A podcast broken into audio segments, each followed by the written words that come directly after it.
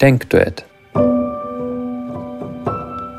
Der Philosophie-Talk, bei dem Mitdenken erwünscht ist.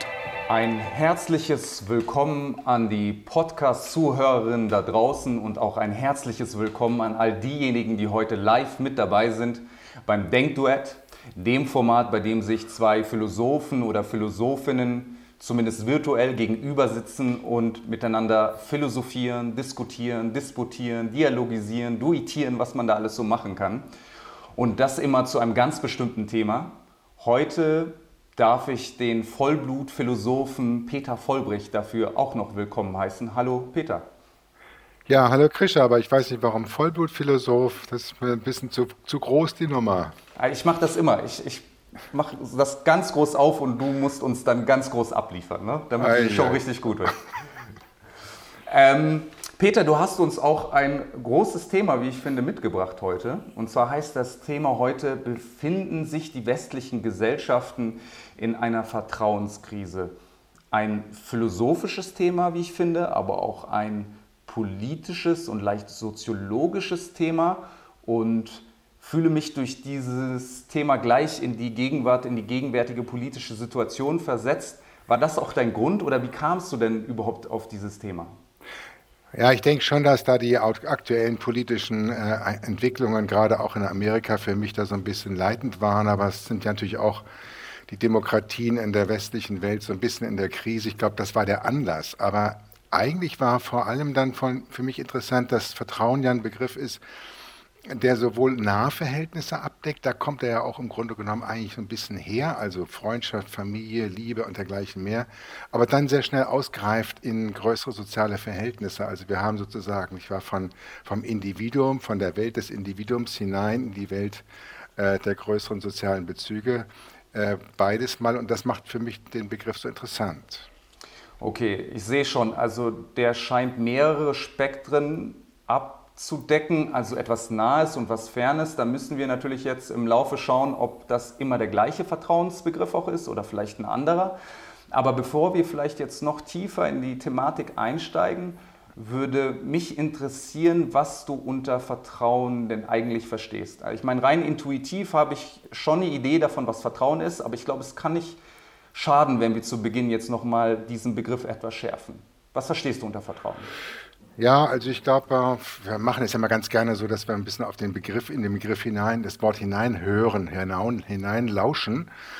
Und da kommt Vertrauen interessanterweise von dem Trauen, also sich in eine intime Beziehung einzugehen, also sich trauen, irgendwie verehelichen. Äh, das ist so ein bisschen der mittelhochdeutsche Bezug zu diesem Wort. Und ähm, ich unterscheide ganz gerne irgendwie eine vertikale von einer horizontalen Dimension oder Extension des Begriffs. Also die Vertikale wäre gleichsam Urvertrauen, Weltvertrauen, Gottvertrauen. Also das sind sozusagen die Vertrauenslinien, die im Grunde genommen, ich weiß, ein bisschen in die Transzendenz oder auch in die Metaphysik steigen. Und dann haben wir eine horizontale Linie, die sondern nicht wahr Freundschaft und sozusagen alles das, das, das tatsächliche soziale, konkrete Leben abdenkt. Ich denke, in diesen beiden Dimensionen bewegt sich das Vertrauen und die hängen irgendwie zusammen diese beiden Linien und äh, das ist mal ganz interessant, wo sie zusammenhängen, aber das wäre ein Riesenthema. Ich glaube, heute sind wir ja eher unterwegs im Thema äh, auf dieser horizontalen Linie, irgendwie auch im gesellschaftlichen Feld. Wir sprechen da über Vertrauen oder wir sprechen auch über Misstrauen, Misstrauens- oder Vertrauenskrise. Insofern gehören beide Begriffe Vertrauen und Misstrauen irgendwie so zusammen, dass sie sich so gleichsam nicht mal in sich jeweils reflektieren, denke ich mir. Okay, das finde ich schon einen schönen Ansatz, aber ich würde an der Stelle vielleicht gerne noch einmal nachhaken. Ähm, was passiert denn eigentlich, wenn wir gesellschaftlich auch in einer individuellen, engeren Beziehung vertrauen? Was passiert da zwischen dem Menschen? Weil ich weiß, es gibt zum Beispiel auch diesen Begriff der Verlässlichkeit, aber irgendwie scheint Vertrauen etwas anderes zu sein. Hast du da irgendeine Ahnung, was, was da eigentlich passiert? Nicht so wirklich. aber ich glaube, es hat schon viel mit Verlässlichkeit zu tun, meint aber dann doch noch mal ein bisschen was anderes, weil Vertrauen sicherlich auch irgendwie ein, ein ethischer Begriff ist, der eben auf eine tiefe Verbindung geht, wohingegen Verlässlichkeit ja eher so eine Kalkulierbarkeit in der tatsächlich normalen Welt buchstabiert. Ja, ich denke, wir das doch unterscheiden wollen.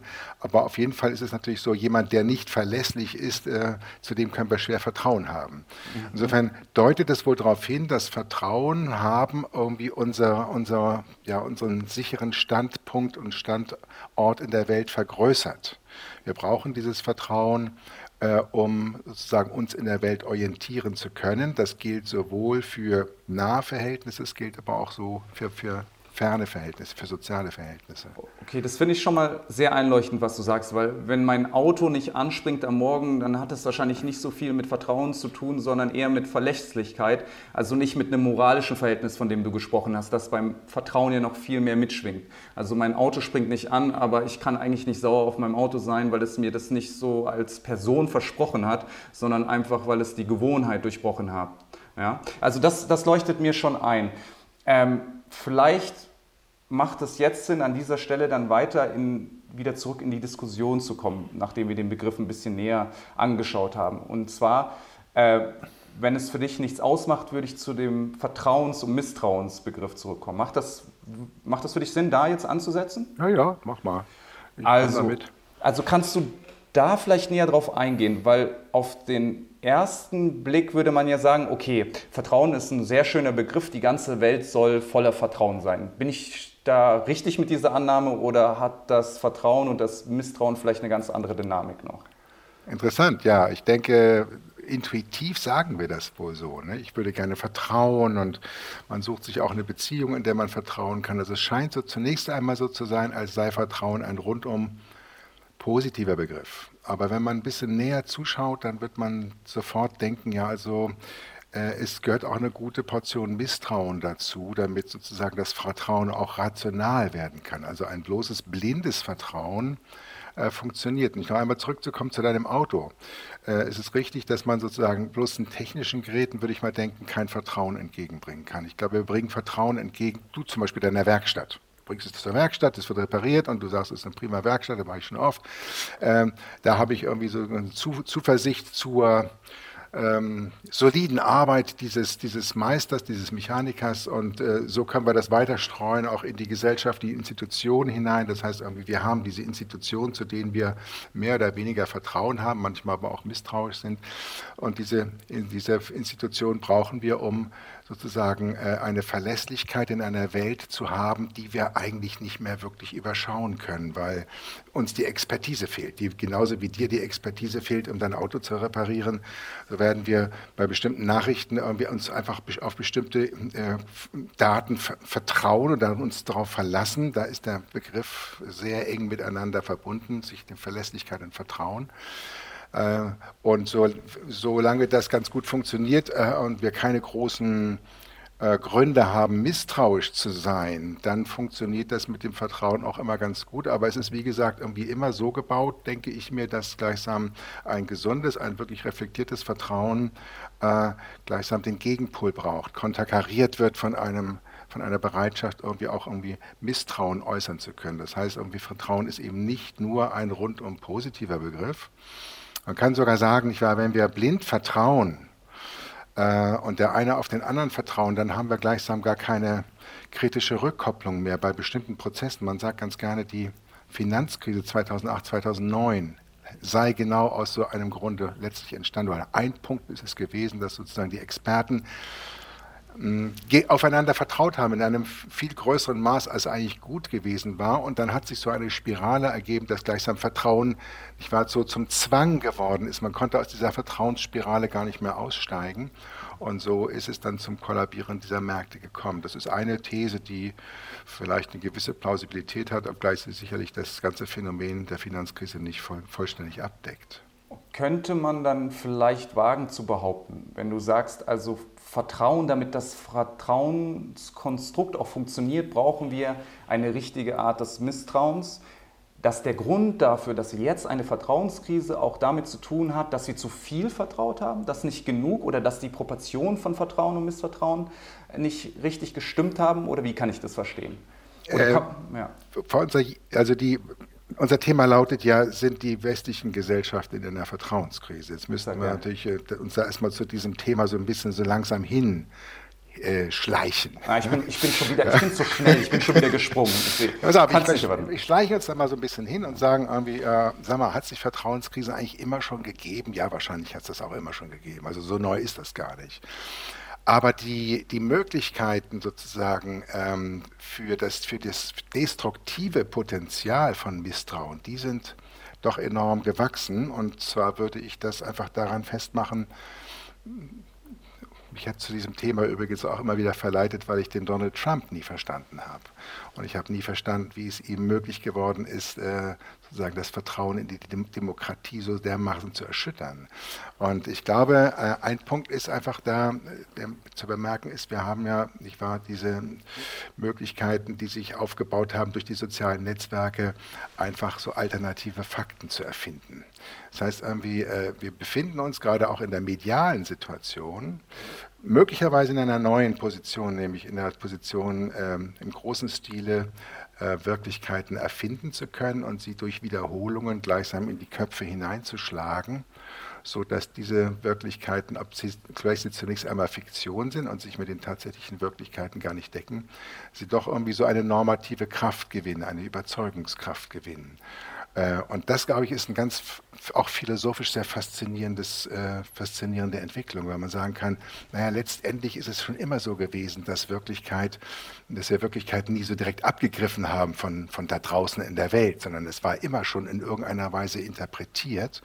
Aber jetzt haben wir eben durch diese Medien, die, oder ergeben sich die Möglichkeiten, durch die Medien äh, gleichsam neue Gefolgschaften zu bilden und ähm, äh, auf der einen Seite Vertrauen zu erzeugen, also bei der eigenen Gefolgschaft sozusagen Vertrauen zu erzeugen, auf der anderen Seite aber durch das äh, permanente Bestreiten der Fakten und die Neuinterpretation von Fakten im Grunde genommen äh, ein wichtiges Fundament der Gesellschaften zu erschüttern, nämlich äh, einen gemeinsamen Blick auf das, was wir Wirklichkeit nennen. Wenn sozusagen der Wirklichkeitsblick nicht wahr sich aufspaltet in verschiedene äh, einzelne Politik, wenn, wenn, sozusagen die Wirklichkeit politisiert wird, so kann man auch sagen, wenn die Wirklichkeit politisiert wird, ähm, dann haben wir ein tatsächliches Problem auch in der, in der Demokratie. Okay, was ich jetzt so rausgehört habe, ist, dass es Vertrauen nicht vollkommen verschwunden ist, aber dass sich das Vertrauen sozusagen separiert. Also es gibt jetzt einzelne Gruppierungen, die jemand anderem oder etwas anderem mehr vertrauen, aber dieser Gesamtzusammenhalt, also was auch eine Gesellschaft ausmacht, wie du in diesem Titel schreibst, das verschwindet, wenn ich dich richtig verstehe, mehr und separiert sich in kleinere Vertrauensgruppen, also zum Beispiel die Anhänger äh, von Donald Trump oder andere Anhänger von anderen Gruppierungen. Geht das so in die richtige Richtung? Ich glaube, das hast du gut gesehen, gut erkannt, würde ich auch so sehen, ja. Äh, ich glaube, es gibt irgendwie wohl kaum eine Gesellschaft, in der es überhaupt kein Vertrauen gibt. Ähm, Überdies ist das Thema Vertrauen, was wir heute sprechen, oder Misstrauen, äh, deswegen auch, glaube ich, finde ich so philosophisch ein interessantes Thema, weil wir wieder sagen können, ah, da gibt es vielleicht nochmal Experten, die sind sowieso viel gewiefter als Philosophen, die darüber reden können. Ich meine jetzt gar nicht mal die Psychologen, sondern ich meine die Dichter. Äh, wenn ich mir vorstelle, nicht wahr, gibt es irgendwo ein Szenario einer Situation, wo das Vertrauen komplett eliminiert ist, dann fällt mir sofort Franz Kafka ein. Franz Kafka ist ein Autor, der im Grunde genommen eine Welt zeichnet, in der du keine Möglichkeit mehr hast, sozusagen dich dein, dein Vertrauenhaken irgendwo reinzuschlagen und dich dann festzuhalten. Alles bröselt dir weg. Ja? Aber das ist natürlich Literatur. So etwas gibt es in der Wirklichkeit nicht. Er ist bisschen überhöht und überdingt. Insofern haben Sie, hast du ganz recht, dass eben auch äh, sozusagen die, die populistischen Strömungen auf der anderen Seite wiederum nicht wahr auch um Vertrauen werben müssen für ihre Position, was Wirklichkeit bedeutet. Also das Vertrauen verlagert sich hier auf andere Felder. Aber glaube ich, wichtig ist eben, dass dieser gesamtgesellschaftliche Konsens ähm, zerstört wird. Ja? Ich glaube, das Vertrauen, da kann man vielleicht noch mal ganz zurückgehen zu, dem, zu der individuellen Ebene. Wenn du dich fragst, wann schenke ich jemandem ein gewisses, wann schenke ich jemandem Vertrauen? Ich glaube, da müssen einige Positionen abgedeckt sein. Ich glaube, da muss zum Beispiel so in irgendeiner Weise müsst ihr irgendwie in euren Grundwerten übereinstimmen. Also wenn, das, wenn du das Gefühl hast, irgendwie, ähm, du stimmst mit der anderen Person überhaupt nicht überein, ähm, dann wird es dir schwerfallen, zu dieser Person Vertrauen zu gewinnen. Vieles anderes kann man noch nennen, aber das ist ein ganz, ganz wichtiger Punkt. Und das heißt, es gibt da irgendwie, es muss irgendwie eine Übereinstimmung gleichsam, nicht mal in der Grundethik geben. Man muss es auch eine gewisse Übereinstimmung, glaube ich, geben in der Art und Weise, Wirklichkeit wahrzunehmen. Ja? Also wenn du mit einer Person zusammen bist, die äh, der, der, Wirklichkeit äh, grundlegend skeptisch und ängstlich gegenübersteht, wird es ja auch schwerfallen, irgendwie dieses Vertrauen zu entwickeln. Also da gibt's, müssen einige Übereinstimmungen sein und ich glaube, dass wenn du das ins, in, in, die äh, allgemeinere Form, also die, auf die gesellschaftliche Bühne dann übersetzt, würde das bedeuten, eine Gesellschaft kann eigentlich nur das dann funktionieren, wenn sie einen gewissen Bestand an gemeinsamen Überzeugungen hat und wenn sie auch einen gewissen Bestand hat, äh, äh, eine Übereinstimmung darüber, was Wirklichkeit bedeutet. Also wenn wir zum Beispiel jetzt sagen, ich war ähm, ähm, so wie wir leben, ja, das ist ja gleichsam nur die Oberfläche, aber wir werden im Grunde genommen von einem Staat im Staate regiert. Also das ist diese Vision des Deep State. Die übrigens mhm. habe ich heute nochmal nachgeschlagen, irgendwie eine relativ lange Tradition hat. Die ist gar nicht mal so neu. Also in Amerika wird so viel diskutiert. Aber wenn du mit einer solchen Person zusammen bist, die also ständig diese Verschwörungstheorien äh, reiten und dich überzeugen wollen, dann wird, glaube ich, das Vertrauen sich nicht einstellen können, weil ihr, nicht, weil ihr keinen gemeinsamen Bestand von Realitätsüberzeugungen habt. Okay. Ähm, ich habe jetzt, okay, ich, den Teil verstehe ich und ich verstehe, dass die Medien was dazu beitragen. Gibt es oder siehst du aber noch andere Gründe, warum diese Vertrauensebenen auseinanderschreiben oder sich separieren? Warum Leute nicht mehr ein, nennen wir es mal, Wirklichkeitsnenner haben, auf denen sie sich beziehen? Würde dir noch was anderes einfallen? Also wir haben die Medien, das hattest du gesagt. Na, es hat soziale Ursachen wahrscheinlich ja. auch schon. Ne? Also ich denke mir, wenn du jetzt irgendwie einer äh, Gruppierung angehörst, die sozusagen immer zu den Underdogs gehört hast, hat und deine Eltern auch schon und deine Großeltern auch schon. Du bist also immer schon irgendwie marginalisiert in der Gesellschaft, nie wirklich dran teilgenommen.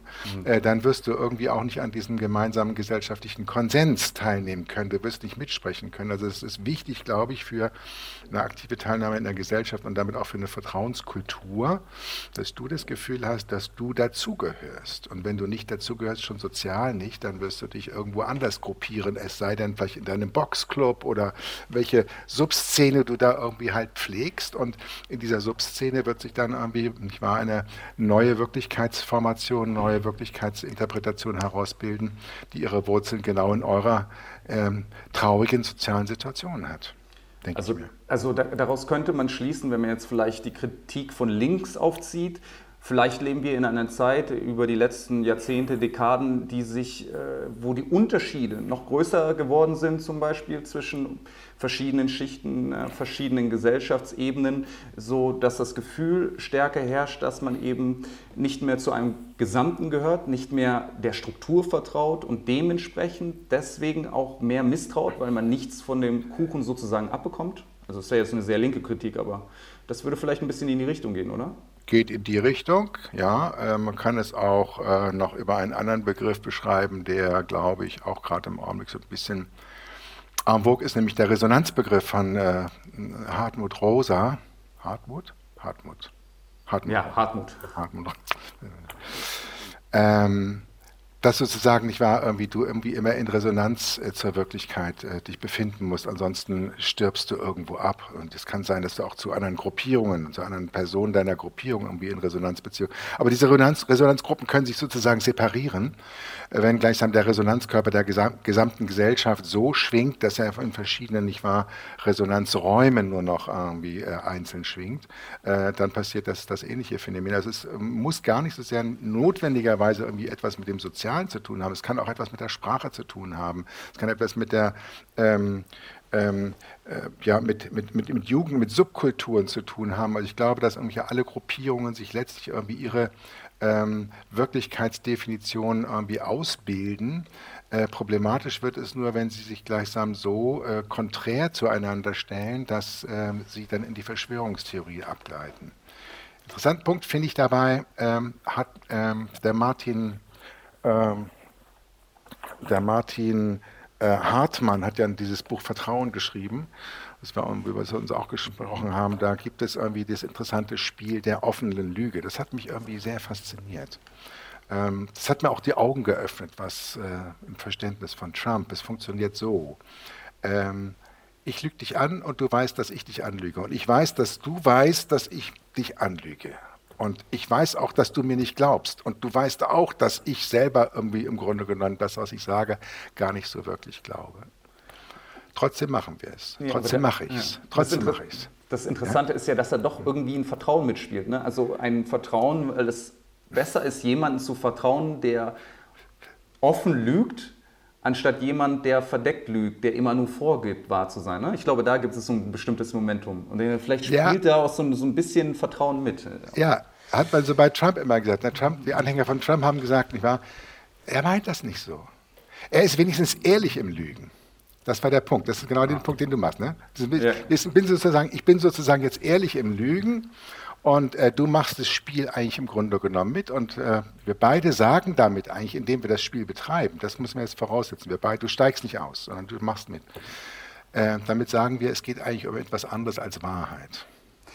Es geht gar nicht um Wahrheit, sondern es ja. geht um etwas anderes. Es geht gleichsam nicht wahr um die Konstruktion irgendwie einer gemeinsamen Welt. Und äh, das ist der interessante Überschritt, glaube ich, nicht wahr, zu äh, in dieses Feld von einem wirklich destruktiven Misstrauen. Denn wenn das geschieht, dann, dann schneiden wir beide uns jetzt ab von, von einem gesellschaftlichen äh, Mainstream und äh, opponieren und stellen uns, uns gegen diesen Mainstream. Kannst du da nochmal sagen, also du sprichst jetzt von diesem Destruktiven, aber du hast vorher auch gesagt, dass es ein konstruktives Misstrauen gibt, wenn ich dich ja. richtig verstehe. Äh, wodurch zeichnet sich dieses konstruktive Misstrauen aus? Also worin unterscheidet sie sich zu diesem komplett destruktiven, der mhm. Begriff, der so nachteilig zu sein scheint? Ich glaube, in einer ganz einfachen Denkfigur, Krischer, wenn man sagen kann, irgendwie konstruktiv ist ein Misstrauen dann, wenn es selber noch misstrauisch gegen sich selber ist. Das heißt, wenn ich frage, sag mal, sind die Gründe, die ich jetzt auffahre, äh, die mich daran zweifeln lassen, sind die jetzt wirklich gut oder sind die an Haaren herbeigezogen oder was mache ich da eigentlich? Das, das ist konstruktiv. Wenn ich aber irgendwie gleichsam nicht war, dieses Misstrauen gar nicht mehr misstrauisch befrage, sondern das ist ja das Phänomen bei Verschwörungsideologien. Da passt alles wunderbar ineinander und du stellst irgendwo eine kritische Frage und ich beantworte sie dir, indem ich ein neues, passgenaues Puzzle nicht wahr, produziere und ich bin komplett ohne Zweifel in meinem Misstrauen. Und ich würde sagen, das ist das Destruktive. Da geht das Misstrauen letztlich in eine Misstrauensideologie über. Und das nenne ich dann irgendwie, ich glaube, das nennen wir dann Verschwörungstheorie. Ah, das ist interessant, weil diese, dieses Misstrauen, das du am Ende genannt hast, wiederum trotzdem bestimmten Informationen vertraut, aber dann wiederum blind vertraut, nicht? Im Gegensatz zu dem konstruktiven Misstrauen Missvertrauen, das sich selbst immer wieder in Frage stellt. Scheint mir was sehr Philosophisches zu sein, nicht? Also seine eigenen Konzepte immer wieder in Frage zu stellen und wieder in Frage zu stellen, immer wieder, bis man irgendwann dann ein verrückter Philosoph wird oder eine verrückte Philosophin. Könnte man so sagen, ja. ja. Könnte man so sagen. Also ich habe auch, ähm, als ich mich mit dem Thema beschäftigte, ähm, einen Gedanken gehabt, den ich aber dann irgendwann verworfen habe. Aber ich möchte ihn trotzdem nochmal irgendwie so äußern, weil jetzt gerade die Möglichkeit dazu besteht. Ich hatte das am Anfang das Gefühl, es gibt irgendwie eine Verwandtschaft zwischen ähm, dem, dem Misstrauen und einer Misstrauenskultur, in der wir uns ja auch durchaus bewegen, äh, und, der, und, einer, und einer Kultur des Zweifelns. Mhm. Ähm, habe gedacht, irgendwie, ähm, kann es so sein, dass letztlich irgendwie äh, die Sternstunde griechischer Philosophie, nämlich das Entdecken des Zweifels, des Hinterfragens, dass das irgendwie eine Fernwirkung hat auf dieses Thema Misstrauen? Und äh, dann drüber, ich, ich glaube nicht, dass das eine gerade Linie ist. Ich glaube das nicht. Äh, ich glaube nicht, dass man äh, sozusagen diese Kultur des, des sokratischen Zweifels letztlich dafür verantwortlich machen kann für das Thema Misstrauen und auch damit für das Thema, letztlich für das Thema Zersetzen von Gesellschaft und dergleichen mehr. Gar nicht, weil Sokrates ja seinen Zweifel gerade immer wieder eingesetzt hat als ein als eine Kraft, die sozusagen den athenischen Staat gleichsam zusammenhält, weil er der Sporn ist damit, er nicht, damit der Staat nicht träge wird. Aber ich glaube, dass es irgendwie dann doch irgendwie eine, eine, eine vage Parallelität gibt, nämlich dass äh, diese Zweifelskultur, die lässt uns immer wieder hinterfragen äh, bestimmte Dinge, bestimmte Überzeugungen. Und von daher sind wir in einem sehr, sehr kritischen Verhältnis zur, zur Welt gefangen im, im, im, in unserer westlichen Kultur.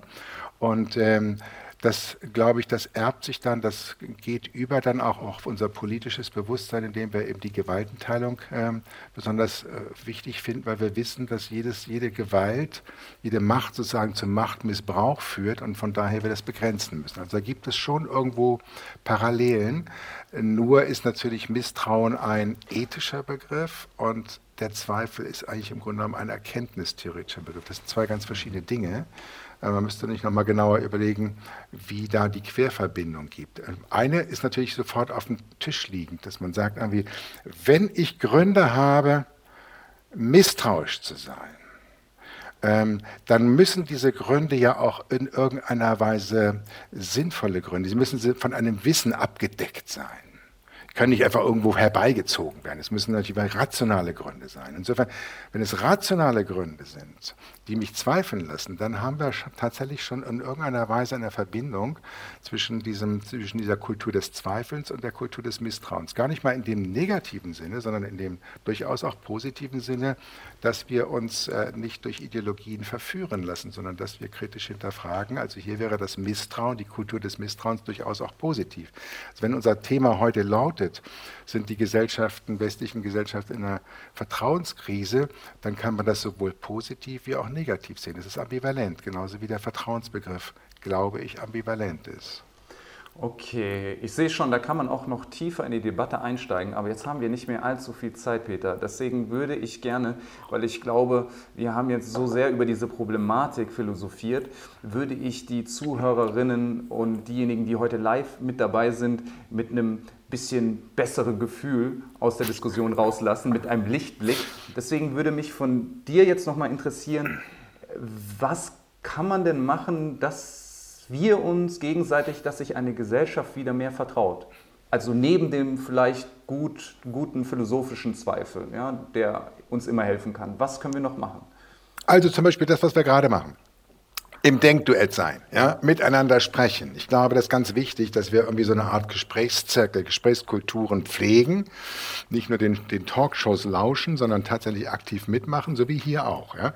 Also sagen wir mal, ich war Gesprächs- äh, und Erlebniskulturen bauen. Wir könnten uns vorstellen, ähm, dass wir die Städte anders konzipieren. Ich kann mich daran erinnern, so vor zwei, drei Jahren war ich mal in Tel Aviv und habe irgendwie gestaunt, äh, wie auf diesen großen Boulevards, die dann äh, mit so kleinen parkähnlichen Anlagen, mit großen Bäumen und waren, da waren, haben die Mütter mit ihren Kindern gespielt und zwar sozial untereinander. Also wir könnten irgendwie so Erlebniszonen in den Städten aufbauen, in denen sich einfach Menschen treffen, die sich vielleicht vorher noch gar nicht so gekannt haben.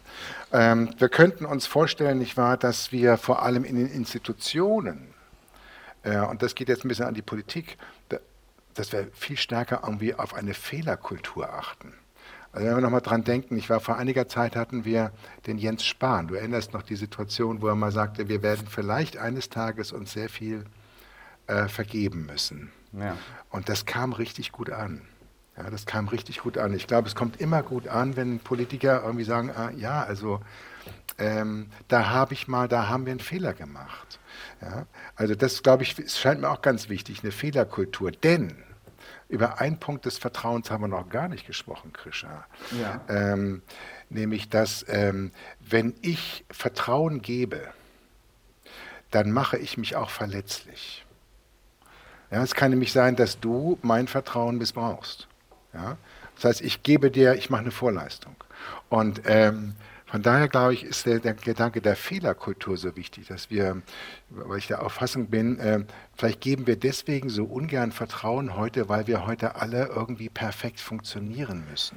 Das ist sehr ja. interessant, dass du das sagst. Ich meine, ich möchte eigentlich kaum dieses Fass mehr aufmachen, weil das fast bodenlos ist, aber das, das ist mir in letzter Zeit auch aufgefallen. Menschen wollen immer weniger verletzlich sein. Also nicht nur auf das Vertrauen bezogen, sondern zum Beispiel auch auf Liebesbeziehungen, wo man versucht, den perfekten Partner zu finden über Algorithmen und so weiter und so fort. Und mich, äh, mir stellt sich natürlich die Frage, äh, woher kommt das? Warum wollen wir nicht mehr verletzlich sein? Warum haben wir Angst vor der Verletzlichkeit beim Vertrauensakt? Vielleicht eine ganz kurze, aber nur eine ganz kurze äh, Antwort bitte. Hast du einen Gedanken dazu? Ja, ich glaube, das liegt irgendwie äh, an zweierlei. Einmal, ich, ich würde mal sagen, Schlagwort Atomisierung der Individuen. Ne? Wir sind in einer Gesellschaft, in der wir uns immer weniger abstützen können auf funktionierende Großfamilienstrukturen. Wir sind so Einzelkämpfer geworden. Ich glaube, das paust sich dann so durch in unsere Mentalität, dass wir meinen, wir müssen das Leben alleine nicht wahr meistern. Und ähm, das, das vereinsamt uns, das vereinzelt uns und das macht uns vielleicht unfähig, wirklich Beziehungen einzugehen. Das ist der eine Punkt. Der andere Punkt, glaube ich, ist irgendwie, hat auch etwas mit dem Arbeitsleben zu tun, das auch genau das unterstützt, dass wir ähm, sich irgendwie vorankommen wollen, Karriere machen wollen, dergleichen mehr, möglichst keinen Fehler machen. Und dann passiert irgendwie, wenn dann doch Fehler geschehen, dann wissen wir, was passiert. Nicht, weil da werden irgendwie ständig, nicht wahr, die, die eigentlich Schuldigen außerhalb von einem selbst gesucht. Insofern sind wir eigentlich im Grunde genommen auch ein interessanter Punkt. In einer ja, Situation der gesellschaftlichen Vertrauenskrise und in einer Situation, in der wir eigentlich äh, gesellschaftliche Schulddiskurse ständig ähm, äh, haben. Wir schalten die, das Fernsehen an und wir erleben einen gesellschaftlichen Schulddiskurs. Ja? Der und der muss dann so die Verantwortung übernehmen. Hier müssen wir die Verantwortung übernehmen. Also ist es irgendwie das eine ergänzt das andere, glaube ich. Sehr gut. Das hat mich sehr gefreut, äh, Peter, dass du das nochmal zusammengefasst hast. Ich würde vielleicht ganz am Ende noch ein einfaches Ja oder Nein. Befinden wir uns jetzt in einer Vertrauenskrise? Ich würde sogar sagen, ja, das konnten wir jetzt nicht abdenken, nicht nur in den westlichen Gesellschaften, sondern in manchen anderen auch. Befinden wir uns in einer Vertrauenskrise? Ja, nein, ja? Ja, wir befinden uns in einer Vertrauenskrise, aber das ist auch etwas Gutes, dass wir uns da drin oh. befinden, weil wir am Vertrauen auch immer arbeiten müssen. Das Vertrauen ist sozusagen keine Gabe, die wir irgendwie einmal haben und dann ähm, sozusagen als, als, als stabile Währung durchs Leben tragen können. Okay, danke Peter. Ähm, an die Podcast-Zuhörerinnen, ich danke Ihnen auch vielmals, dass Sie heute mit dabei waren. Und wenn Sie noch gerne jetzt mit uns weiter diskutieren würden, wenn Sie zum Beispiel andere Vorschläge hätten, wie wir die Gesellschaft wieder vertrauenswürdiger machen könnten, dann können Sie das das nächste Mal auch machen, dann zum anderen Thema. Und zwar, wenn Sie sich auf www.denkduett.de eintippen und dann sich ein Ticket buchen fürs nächste Mal. Dann können Sie nämlich mitphilosophieren, können uns auch sagen, dem Peter und mir, was wir alles für Unsinn geredet haben zum Beispiel oder uns loben oder mit uns mitphilosophieren. Ähm, das äh, ist dann Ihnen überlassen.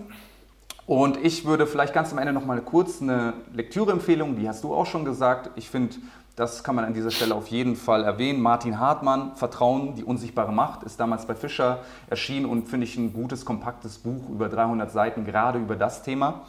Und auch noch eine kurze Ankündigung, beim nächsten Mal sprechen wir über die Selbsterkenntnis, die große Chance im Lockdown. Ähm, Finde ich auch ein spannendes Thema. Würde mich auch freuen, wenn ich Sie dazu das nächste Mal wieder, nicht ich selber begrüßen darf, aber ähm, dann, ich glaube, Cornelia ist es. Ähm, Peter, vielen Dank, ja. dass du uns dieses Thema vorbereitet hast und so ausgiebig mit mir darüber philosophiert hast. Ja, gerne. Es hat mir Spaß gemacht.